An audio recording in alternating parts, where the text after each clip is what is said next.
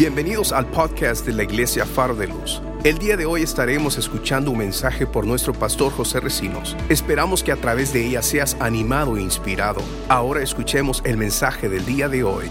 Abra su Biblia ahí en, el, la epístola a los Hebreos.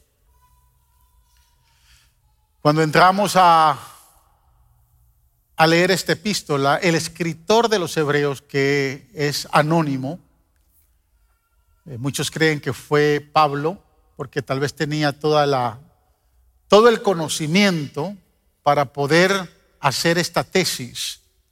Eh, algunos piensan que, que fue Bernabé, pero cuando leemos esta epístola y nos encontramos con versos como el que vamos a leer, Hebreos capítulo 3, versículo 3, eh, sabemos que vino de la pluma de alguien que entendía o entendió quién es Jesús.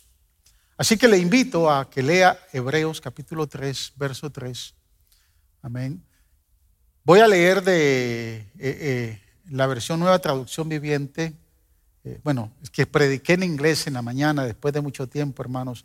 Y yo cuando predico en inglés, predico con la nueva traducción viviente, con la New Living Translation, porque es la que se ajusta a mi lenguaje, a mi idioma de inglés. ¿Me entiende? Si predico con la King James, Mm, me quedo en el piso. King James tiene un lenguaje que solo los profesionales y, académicos que entienden inglés pueden. Pero esa es la gran bendición de las versiones. yo predico con la New Living Translation y no sé si cuando eh, hice, hice, moví el mensaje para español, mantuve el... Pero bueno, eh, igual veamos ahí, versículo 3 del capítulo 3. Mire cómo dice, pero Jesús merece mucha más gloria que Moisés. ¿Cuántos creen eso? Amén. Así como Él construye, así como el que construye una casa merece más elogio que la casa misma. Oremos, Padre, en el nombre de Jesús te damos gracias por darnos, Señor, este privilegio de compartir tu palabra. Te ruego en el nombre de Jesús, Padre, que esta palabra hoy nos alimente, nos edifique. Señor, ponga ese valor que necesitamos entender y que pueda marcar nuestra vida para reconocer, Señor, quién tú eres. En el nombre de Jesús, a través de tu palabra, exhórtanos, edifícanos, consuélanos, Señor, y sobre todo desafíanos para hacer tu voluntad. Toda la gloria es para ti, amado Salvador en el nombre de Jesús. Amén y amén. Tome asiento. Yo titulé eh, el, tema de esta prédica, el visionario más grande de la historia. Así que vamos a hablar sobre ese título, el visionario más grande de la historia. Si usted eh, hubiese vivido en el siglo primero, en el siglo de la iglesia apostólica, la iglesia primitiva, y le hubiese preguntado a algún creyente judío, a algún creyente judío, quién eh, era hasta ese entonces o considerado el visionario más importante eh, del pueblo de Israel, muchos nombres hubieran venido a la mente. Algunos hubieran dicho Abraham, el padre de la fe. Un día se visionó, Dios lo llamó de Ur de los Caldeos, salió de la casa de su padre, Dios le entregó una promesa de una tierra y se fue a una tierra que él no conocía. Es un excelente visionario. Algunos hubieran mencionado a, David, el rey David, el gran conquistador, el rey visionario que le dio la época de oro al pueblo de Israel. Y obviamente eh, José no se hubiera quedado atrás el gran soñador que con sus sueños y visiones se convirtió en el visionario que un día Dios lo iba a usar para sacar a su pueblo del hambre.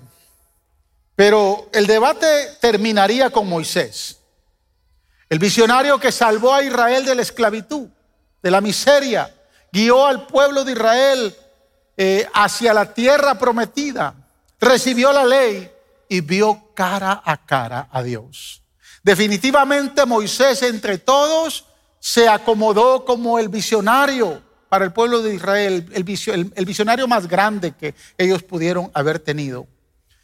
Pero el escritor a los hebreos, entendiendo que en la mente de los judíos, en la mente del pueblo de Israel, estaba Moisés como el gran visionario, se desafió a poder desafiar esa mentalidad, a poder poner en la mente de la iglesia primitiva, y recuérdense que la iglesia primitiva era 100% judía. La iglesia se tornó en una iglesia gentil después de la gran persecución, 300 años después de la era del nacimiento de Cristo, del ministerio de Cristo, entonces el Evangelio se expandió fuertemente. Y muchos gentiles venimos al conocimiento de la verdad. Pero los primeros años de la iglesia eran judíos, 100% judíos. Entonces el escritor a los hebreos estaba desafiado a poder quitar de la mente del modelo mental de la iglesia primitiva a Moisés y sustituirlo por Cristo. Por eso es que él dice que Jesús merece más gloria que Moisés.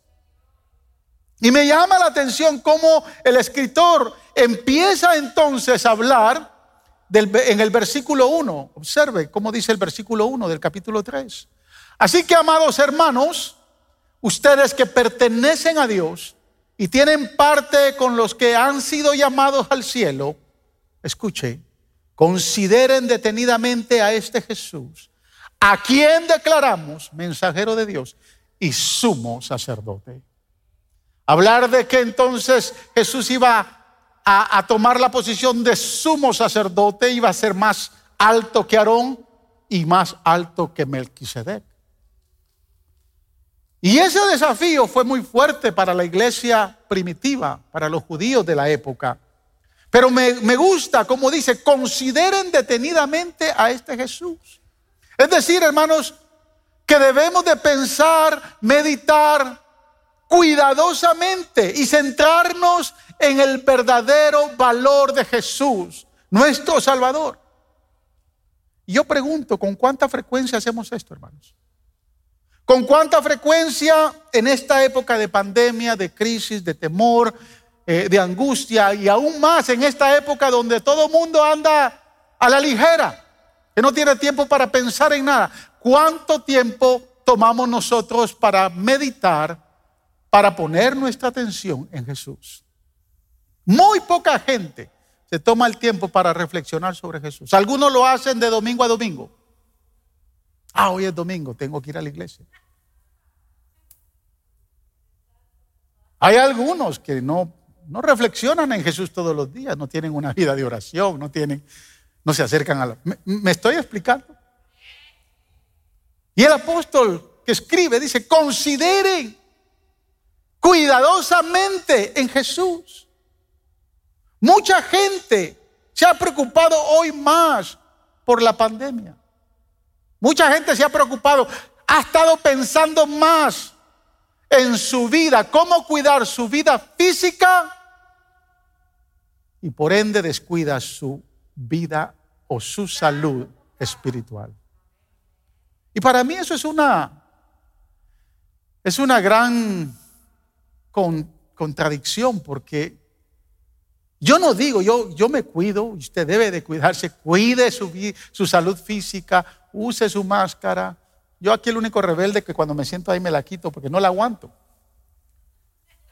Pero no estoy ahí cerca de nadie, entonces me la quito. Pero cuide su salud, cuide su salud física. Use el gen sanitizer ese que es el asesino de este virus mortal. Eso es lo que dicen, entonces hay que usarlo. A mí se me olvidó, el mío, el portátil lo dejé allá en la, yo cargo uno siempre aquí en mi bolsillo. O sea, use su máscara, cuídese, guarde el distanciamiento, pero no descuide su salud espiritual. Hay muchos que por cuidar tanto su salud física han descuidado su salud espiritual. La pregunta que es que en realidad, ¿qué tanto estamos poniéndole atención al Señor? Mucha gente se ha preocupado más por, por este virus, las noticias. Por todos lados está eso. Donde usted va, donde usted se mete en el trabajo, donde sea. Y algunos tal vez ya nos tienen harto el COVID. Porque todo el mundo está pensando en eso. Y la pregunta sería, ¿qué estoy viendo yo en Jesús hoy que me enseñe a seguir siendo un gran visionario?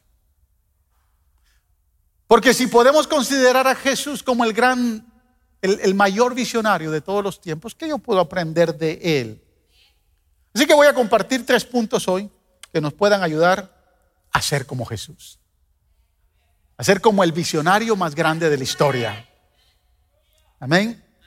Quiero que les guste apuntar, apunte número uno, el punto número uno, compasión inagotable.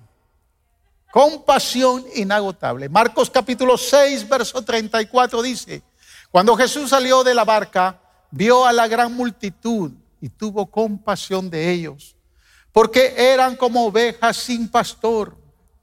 Entonces comenzó a enseñarles muchas cosas.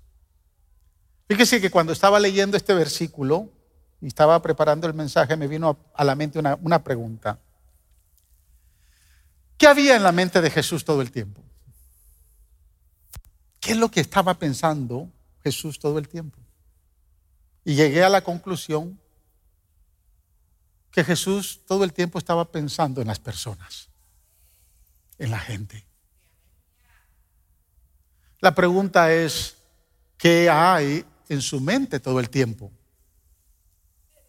¿En qué está pensando usted todo el tiempo? Es más, ¿en qué está pensando usted ahorita?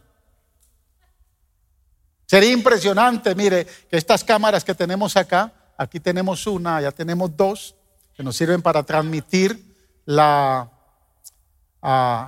el servicio ahorita por Facebook Live y por, YouTube. Sería impresionante que estas cámaras tuvieran la tecnología que con un rayo, un rayo láser pudiera apuntarle a su frente y que de inmediato, boom, apareciera lo que usted está pensando en la pantalla.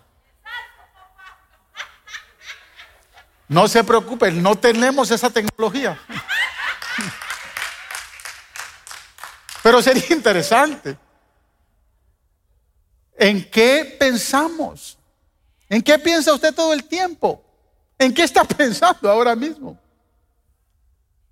Usted el verso que leí no lo puede entender si no entiende el contexto. Yo siempre le he dicho que usted nunca saque, nunca lea un texto sin el contexto porque si no va a encontrar un pretexto.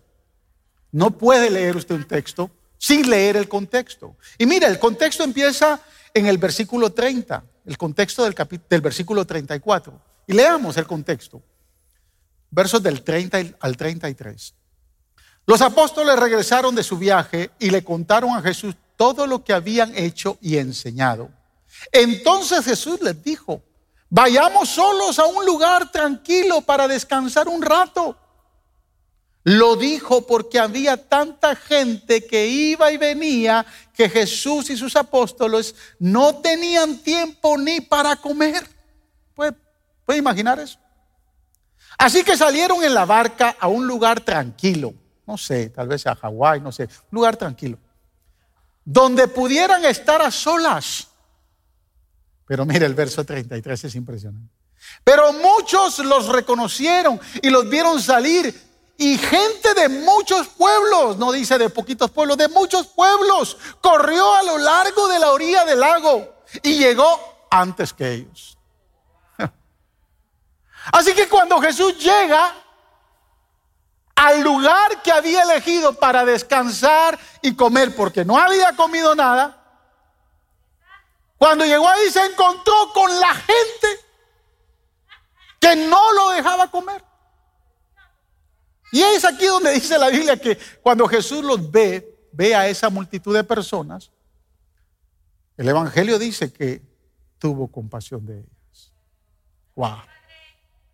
La misma gente que no lo dejaba comer, que no lo dejaba descansar y que se le adelanta, porque hay gente muy lista, hermano, que se le adelanta a uno. ¿Qué ha pasado? Cuando usted viene a ver, ya le, ya le comieron la carrera. ¿Ha estado usted en una situación similar a como esta, hermano? ¿Le ha pasado que cuando usted está cansado, con hambre, y lo único que quiere es comer y descansar, y de repente recibe usted una llamada. Su caller ID dice, el pastor está llamando.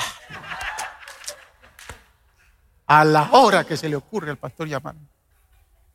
O de repente alguien, un, familiar, un amigo, que quiere llamarlo. Y usted dice, bueno, decide, decide coger la llamada. ¿Aló? Y a veces, what do you want? Así bien. No, que te estoy llamando porque mira, necesito que, que, me ayudes. Ahorita tengo un problema. Usted dice, si no he ni comido. ¿Le ha pasado? ¿Qué hace, hermano? ¿Qué hace usted? Mire, mire lo que hicieron los discípulos, versos 35 y 36. Al atardecer los discípulos se le acercaron y le dijeron, porque obviamente habían pasado al otro lado, habían estado ocupados todo el día, habían llegado al lugar donde querían descansar, encontraron a la multitud. Y finalmente los discípulos le dijeron, como vieron a la multitud ahí, este es un lugar alejado, ya está siendo muy tarde. Despide a toda esta mara, Señor. Despide a las multitudes para que puedan ir a las granjas y aldeas cercanas a comprar algo de comer. Yo me imagino a Pedro, ¿no? Diciéndole a su hermano Andrés y a Juan, estoy cansado, men. Yo me imagino que hicieron se, alejaron, hicieron un, consejo ellos. Así, mucha, ¿qué hacemos? Estoy cansado, men. Anda vos, Andrés, anda a decirle que, que despida a toda esta gente. Yo lo que quiero es comer y lo que quiero es descansar. Que se vayan, que se vayan.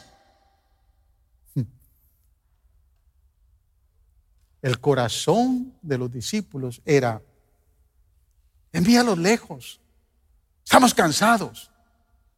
Pero el, el corazón compasivo de nuestro gran visionario venir a mí todos los que estáis cansados y trabajados, porque yo os haré descansar. ¡Wow! ¿Saben qué les dijo Jesús a ellos? Denle ustedes de comer. ¿Por qué lo tenemos que enviar? Denle ustedes de comer. ¿Y con qué, Señor?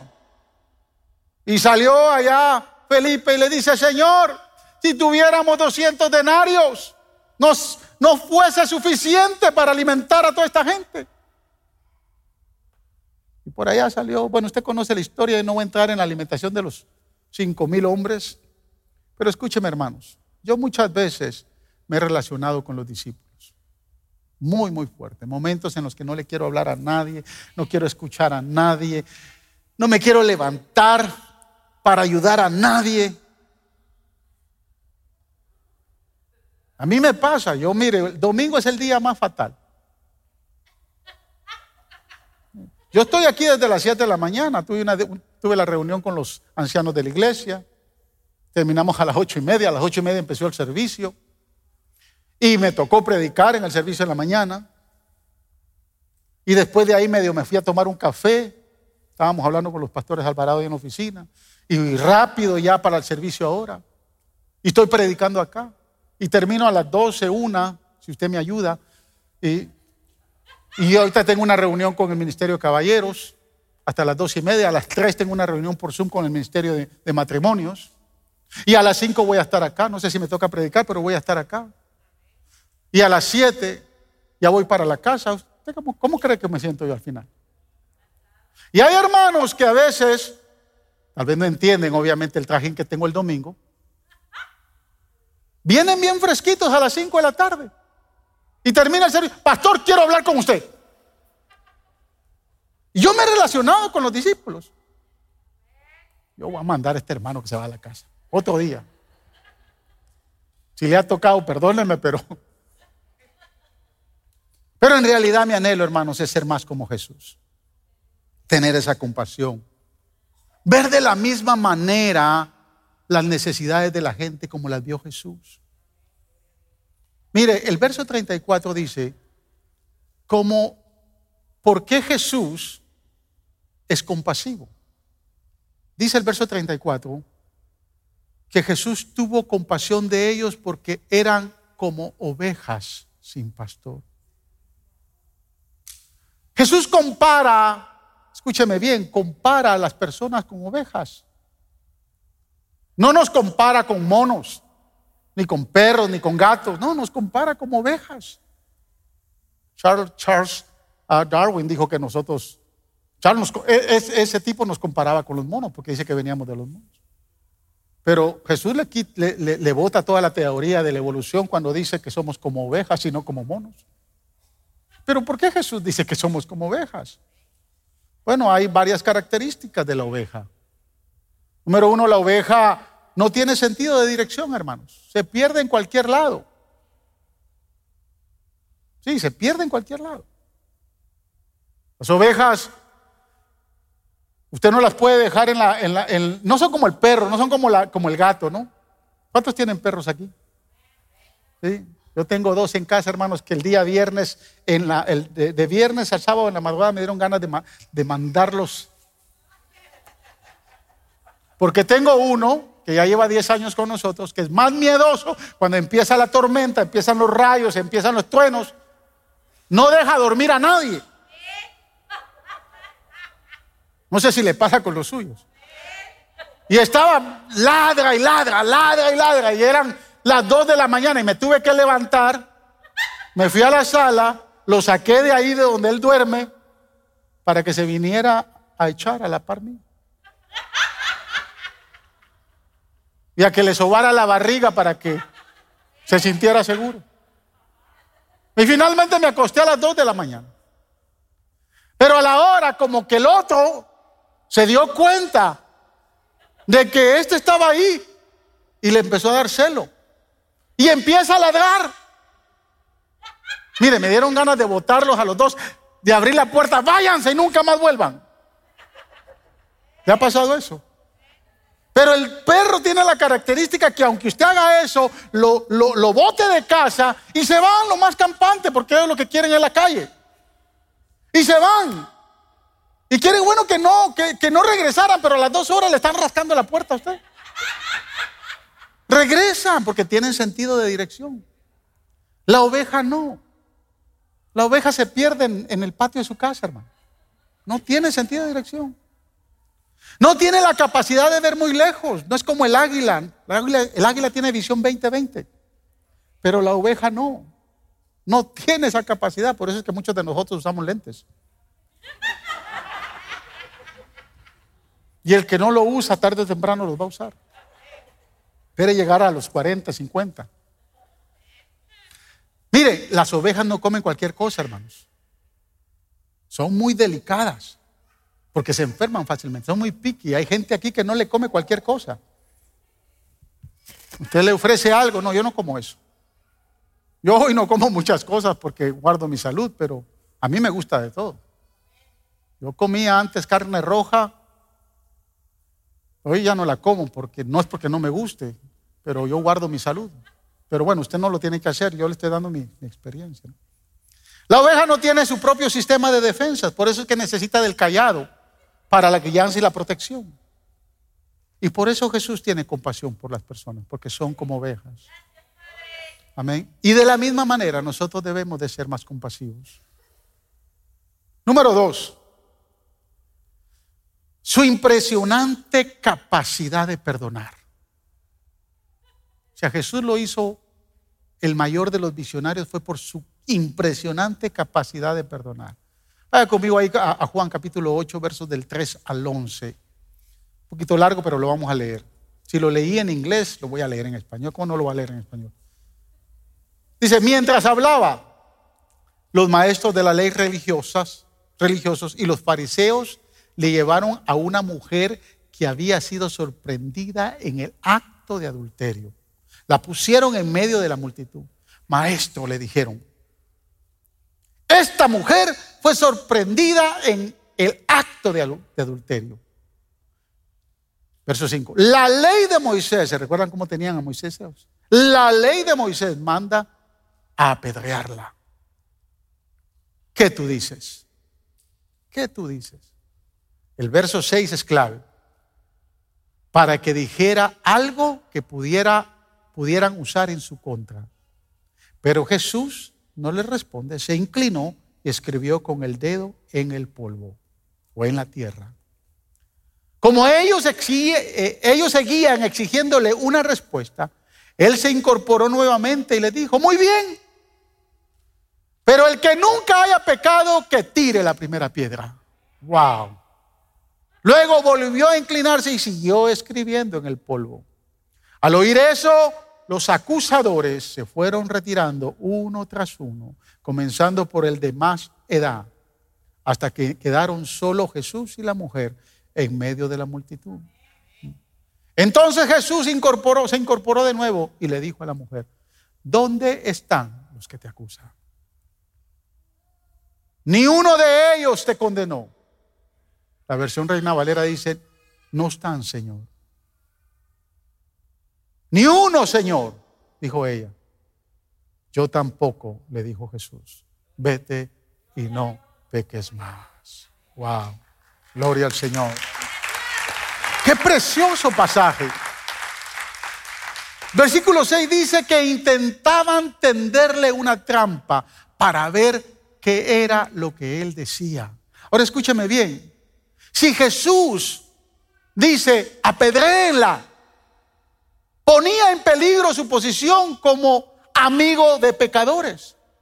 Todos los publicanos, todas las prostitutas, todos los pecadores ya no iban a querer estar cerca de él porque se iban a dar cuenta que él había condenado a muerte a uno de ellos. ¿Sí me entiende? Pero por el otro lado, si Jesús les hubiera dicho, déjenla ir,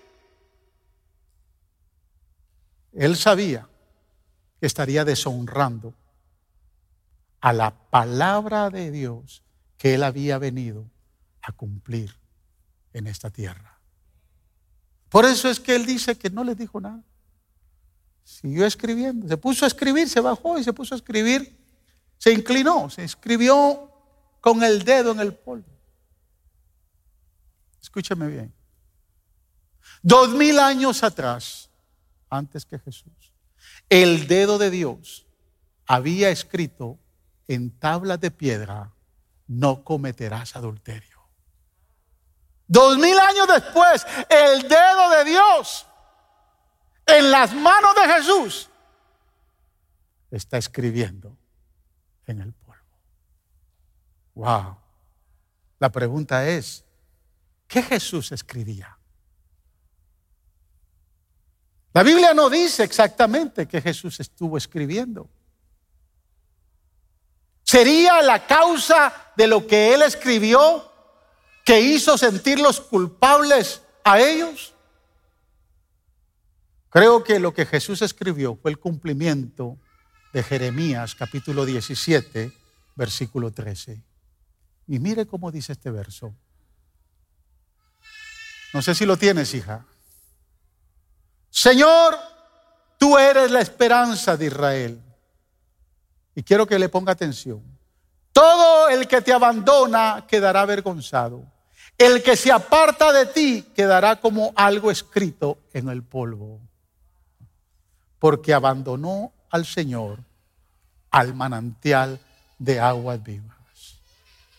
Yo quiero que usted entienda esta actitud que Jesús está tomando. Él empieza a escribir en la tierra, en el polvo. Y el profeta Jeremías dice, todos aquellos que te han abandonado quedarán avergonzados y sus nombres quedarán escritos en el polvo. Me imagino que tal vez el Señor empezó a escribir, Juanito cometió también adulterio. Pepito se robó tanto de las ofrendas del templo. Y empezó a escribir aquellos que habían juzgado a aquella mujer desde su pecado, pero no desde la condición de ellos. Y en defensa de aquella pobre mujer, la roca eterna de la salvación se levanta y le dice a los acusadores que tenían rocas en las manos, el que esté sin pecado tire la primera piedra. Aleluya. Porque la roca de la salvación destruye cualquier piedra de acusación. Destruye todo ataque que venga en contra de su vida. Y me gusta la, respuesta, la pregunta de Jesús. ¿Dónde están tus acusadores? En el verso 10. Estos fariseos, líderes religiosos hipócritas, habían acusado a esta mujer desde su propio juicio, desde su propia realidad. No tenían la capacidad de juzgarla desde su propia conciencia. Y muchas veces, hermanos, nosotros hacemos lo mismo. Cuando alguien comete una falta, lo juzgamos desde nuestros propios juicios y usamos la palabra. Pero la invitación de Jesús es aquí que reflexionemos para juzgar desde nuestra propia realidad, desde nuestra propia conciencia. Y si nuestra conciencia está limpia, entonces tenemos derecho a juzgar. Por eso es que Romanos capítulo 8, versículo 1 dice, ¿quién condenará a los escogidos de Dios? ¿Quién los condenará? Cuando nosotros podamos ver esa realidad, podamos ver lo que Jesús ve en las personas. ¿Qué vio Jesús en esta adúltera que es tirada en el piso cuando la llevaron? ¿Qué vio él? ¿Sabe qué vio? Pureza. No la estaba viendo como una adúltera. Estaba viendo que esa mujer necesitaba una oportunidad para levantarse y al levantarse entonces iba a empezar a vivir una vida pura. Jesús era el único que tenía la capacidad para ver a esta mujer con pureza. ¿Qué vemos nosotros cuando vamos a juzgar? Cuando alguien nos ofende, cuando tenemos que perdonar a alguien, ¿qué vemos? Si vemos lo que Jesús ve en las personas, entonces tendremos la capacidad impresionante de poder perdonar. Número tres, vamos rápido hermanos, hoy como que ustedes han estado orando fuerte. Número tres, Escriba, amor incondicional.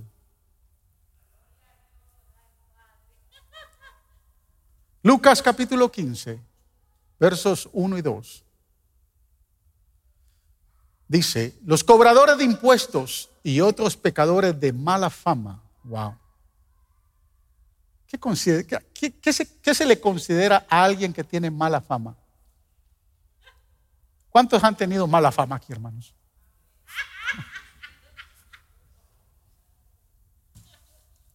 Él le va a decir, todos hemos tenido mala fama. Todos hemos tenido, a no ser que usted todavía se crea que no necesita Jesús. Los cobradores de impuestos y otros pecadores de mala fama a menudo venían a escuchar las enseñanzas de Jesús. Por eso los fariseos y los maestros de la ley religiosa se quejaban de que Jesús se juntaba con semejantes pecadores y hasta comía con ellos. Wow, interesante. Quienes les gustaba andar con Jesús. Escúcheme, muchas y muchas y muchas veces Jesús dijo estas palabras. Los que tienen oídos para oír, oigan. Y los publicanos, los pecadores, los que recolectaban los impuestos, las prostitutas, los ladrones, todos aquellos que tenían mala fama, solían hacer eso todo el tiempo, escuchar a Jesús. Los maestros de la ley, los religiosos, los notorios, los espirituales, aparentemente, no lo buscaban para escucharlo, lo buscaban para criticarlo. No tenían la capacidad de sentarse y escuchar un mensaje del Señor. Por eso es que estaban molestos, estaban furiosos, porque Jesús se sentaba con ellos. Es que Jesús se va a sentar con el que quiera escuchar. Él no se sienta con el que no quiere escuchar. Y mire, se enojan tanto que le, le reclaman. Y Jesús no les responde, no les pone atención. En cambio, les cuenta tres parábolas, ahí mismo en el capítulo 15. Les cuenta tres parábolas. La parábola de la oveja perdida, la parábola de la moneda perdida y la parábola del hijo pródigo, del hijo perdido. Tres parábolas. Yo sé que usted ha leído cada una de esas tres parábolas. La de la parábola de la oveja perdida, hasta un cántico hay. Eran cien ovejas. ¿Verdad? ¿Usted ha escuchado el cántico? El pastor sale, deja las 99 y se va en busca de la perdida. La parábola de la moneda perdida habla de una mujer que anda buscando, se le ha perdido un dracma, se le ha perdido una moneda, y anda buscando debajo de la cama, en la alacena, en todos lados. Y su insistencia de buscar y de buscar le permite entonces encontrarla. Y no, no se, no se cansa hasta cuando la encuentra. Y la parábola del hijo perdido, del hijo pródigo, usted la conoce. Aquel padre que distribuye su herencia con dos hijos y ve a su hijo salir de casa y que pierde todo lo que el padre le ha dado y que siempre sale al balcón, al porche, cada mañana a esperar cuando regresa su hijo. Cuando leemos estas tres parábolas, llegamos a entender el corazón amoroso, incondicional, el amor incondicional de nuestro trino Dios. El pastor de la primera parábola habla del amor incondicional de Jesús, el Hijo, Dios Hijo, dejando las 99 atrás y saliendo en busca de la perdida. La mujer de la parábola de la moneda perdida. Habla del amor incondicional del Espíritu Santo, que no se cansa de trabajar día a día hasta que el pecador venga rendido a los pies de Cristo. Y la parábola, el padre de la tercera parábola, la parábola del hijo, del hijo pródigo, del hijo perdido, habla de aquel padre que siempre está esperando que sus hijos vengan y regresen a casa. Cuando usted evalúa esas tres parábolas, va a evaluar el amor incondicional de un trino Dios. Quiero preguntarle algo. ¿Alguna vez se le ha perdido algo, hermanos? ¿Sí? Las llaves, el teléfono. Ah. ¿Cuál es su actitud cuando, cuando, cuando pierde algo? La mayoría de las veces nos enojamos. Y aparece la tercera guerra mundial en casa. Hay algunos que se ponen hasta a llorar. Y hay otros que empezamos a culpar. ¿Le ha pasado? A mí me pasa, mire, mi linda y hermosa mujer, esposa amada mía,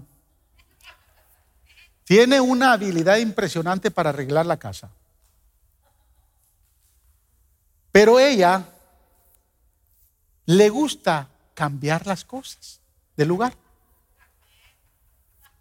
No sé si todas las mujeres son así. Yo, yo, he vivido solo con una, así que no sé, pero no sé si todas son así. Ella continuamente En, cierto momento están aquí los tenedores, las cucharas, los cuchillos. Y cuando yo quiero, yo quiero usarlos, ¿y dónde están? Se desaparecieron. Y tengo que ponerme a buscar dónde están. Y así es con todo, los, los vasos. Bueno, ese es el santuario de ella. A ella se le olvida que yo, yo también cocino, pero nadie puede tocar eso. Y cuando se pierde algo, escúchame bien, cuando se me pierde algo, yo lo primero que pienso es que como a ella le gusta cambiar las cosas del lugar, Entonces vengo y le digo, mi amor, ¿dónde dejaste mis llaves? Se me queda viendo y me dijo, son tuyas, no mías. Sí, me, la habilidad de culpar a alguien cuando se nos pierde algo. Y como me di cuenta que ella no fue, Benjamín, ¿qué haría Benjamín con mis llaves? Cody, ¿qué hiciste con mis llaves? Que al perro le echó la culpa. ¿Cuál es su actitud, hermanos? Cuando perdemos algo, nos enojamos, lloramos, nos desesperamos. Observe la actitud de Jesús. Lucas 9, Lucas 19, verso 10. Porque el Hijo del Hombre vino a buscar y a salvar los que estaban perdidos. Aleluya. No se cansa, Él no se cansa. Por amor a nosotros, no se cansó. Si hay alguien aquí hoy que no conoce a Jesús, Jesús ha venido siguiéndole, siguiéndole, siguiéndole porque le ama. Le ama. Si hay alguien que me está viendo ahí a través de las cámaras y que entró tal vez hoy y dice, vuelve otra vez Jesús a mencionarse en mi vida. Sí, porque te ama.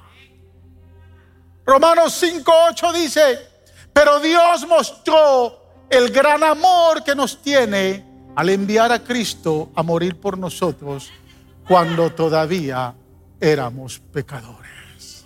Aleluya. Qué amor incondicional, inagotable, eterno, tierno. Qué amor glorioso, justo, perfecto, verdadero, que nos tiene el Padre a través de su Hijo amado Jesús. Mire, siempre que he invertido en el reino de Dios, dando mis diezmos, mis ofrendas. Pienso como que si tuviera una cuenta bancaria en el cielo. Es bíblico lo que le voy a decir. Es decir, cada vez que damos nuestros diezmos y nuestras ofrendas, como que hubiera una cuenta en el Celestial Savings Bank que se va tomando en cuenta para que cuando vengamos en gran necesidad nunca nos falte nada. Porque hemos sembrado. Y todo el que siembra cosecha. Pero ¿será posible que tengamos más de una cuenta bancaria en el cielo?